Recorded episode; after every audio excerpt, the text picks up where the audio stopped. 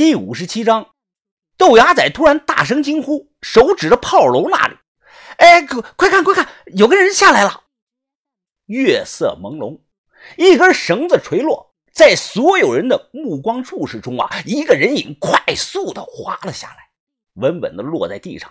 他松开了绳子，这是一名中年的男人，四十多岁，身高不高啊，约莫只有一米七。平头发型，戴着方框的眼镜，走起路来的姿势是稍微有点扭捏。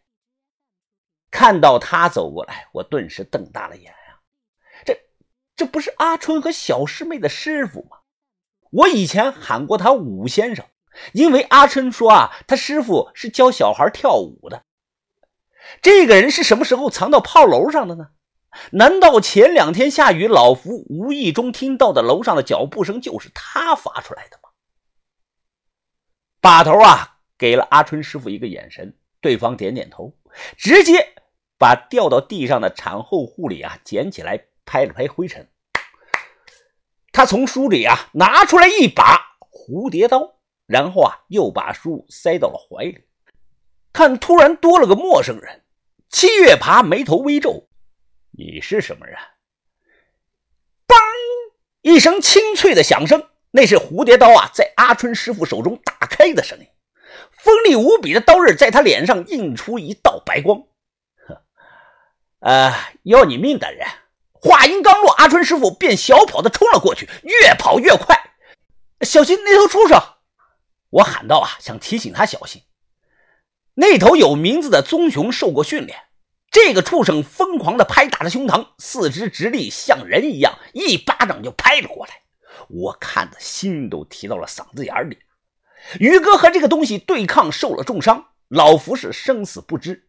人要该怎么样和这种野兽对抗呢？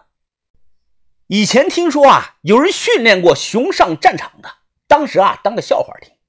可当自己亲身碰到了这种事儿，根本一点都笑不出来，只剩下了恐惧和害怕。只见阿春的师傅在奔跑中一个急停，他从空当中啊钻到了棕熊的身前。此刻，这一人一兽身材比例显得是极不协调。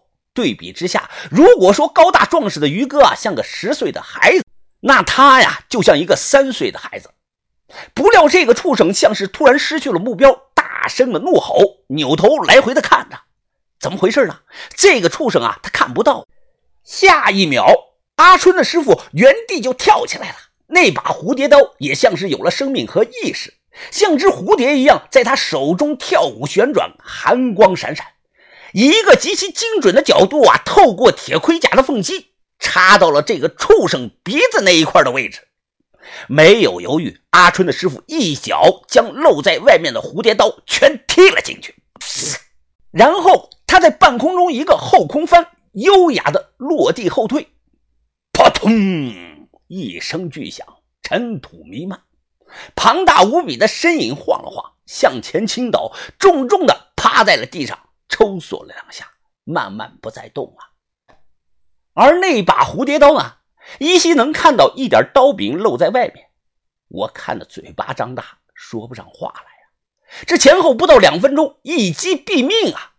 我扭头看把头，把头表情似乎并不意外，他淡淡的开口说道：“熊瞎子。”熊瞎子，他在看静止东西时啊，视力很差，鼻子部位是这个畜生的致命点。没有脑子，不论再怎么强壮，也终究比不上人呐。抽出蝴蝶刀啊，阿春的师傅摘下了眼镜然后啊，他擦了擦镜片，又戴上了。看熊死了，七月爬脸色冷漠，站在那里说道：“哎呀，不错呀。”我想知道银狐花了多少钱请来了你这种高手啊？阿春的师傅啊，把眼镜戴上，这才开口说了第一句话，声音听起来有些尖细。嘿嘿，哎呀，不是钱多少的问题，是我要还个人情。下一个就是你啊！嘿嘿下一个就是我，阁下好狂妄的口气呀！你真能杀得了我？阿春的师傅啊，没再说话，戴上了眼镜，又加速的冲了过去。七月爬面色平静，站在那儿是一动不动。那清脆的蝴蝶刀开合的声音啊，在深夜里听起来宛如无常催命。他手腕翻转，刀刃旋转，寒光闪闪。可谁知，就在阿春师傅即将近身的那一刻，一个黑影突然从丛林中啊闪过，以极快的速度挡在了七月爬的身前。同时啊，这个黑影用自己手中的一把三尺钢刀挡住了阿春师傅的蝴蝶短刀。两把刀夹在了一起，金属摩擦的声音刺耳难听，刺啦啦啦啦啦，刺啦啦啦啦。一击被挡，阿春的师傅立即后撤，看向来人。国师，我来晚了。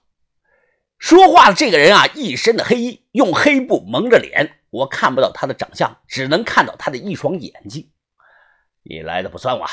七月爬沉声的问对方：“老三啊，对这个人你有几分把握呀？”他说的自然是阿春的师傅。这个蒙脸黑衣人立即恭敬的回答：“回国师，我能感觉得出来，此人非比寻常啊。用刀的话，我最多只有五成的把握。好，那就给我杀了他。”是。嘿嘿嘿嘿。听到二人交谈啊，阿春的师傅突然像女人一样捂嘴笑了。他眯着眼说：“，嘿嘿嘿，年轻人啊，你说你有五成把握，你确定啊？”这个黑衣人啊，横刀于身前，说话就是狂傲啊，冷哼了一声：“哼，娘娘腔，我有没有五成的把握？你试试便是。”听到叫自己娘娘腔，阿春的师傅明显不高兴了，脸上的一丝微笑消失不见。二人瞬间跑动，持刀冲向了对方，太快了，快到我甚至都没有看清对方是怎么回事。仅仅一个照面，这个黑衣人扑通跪在了地上。他手中的钢刀啊，也嘡啷一声掉在了地上。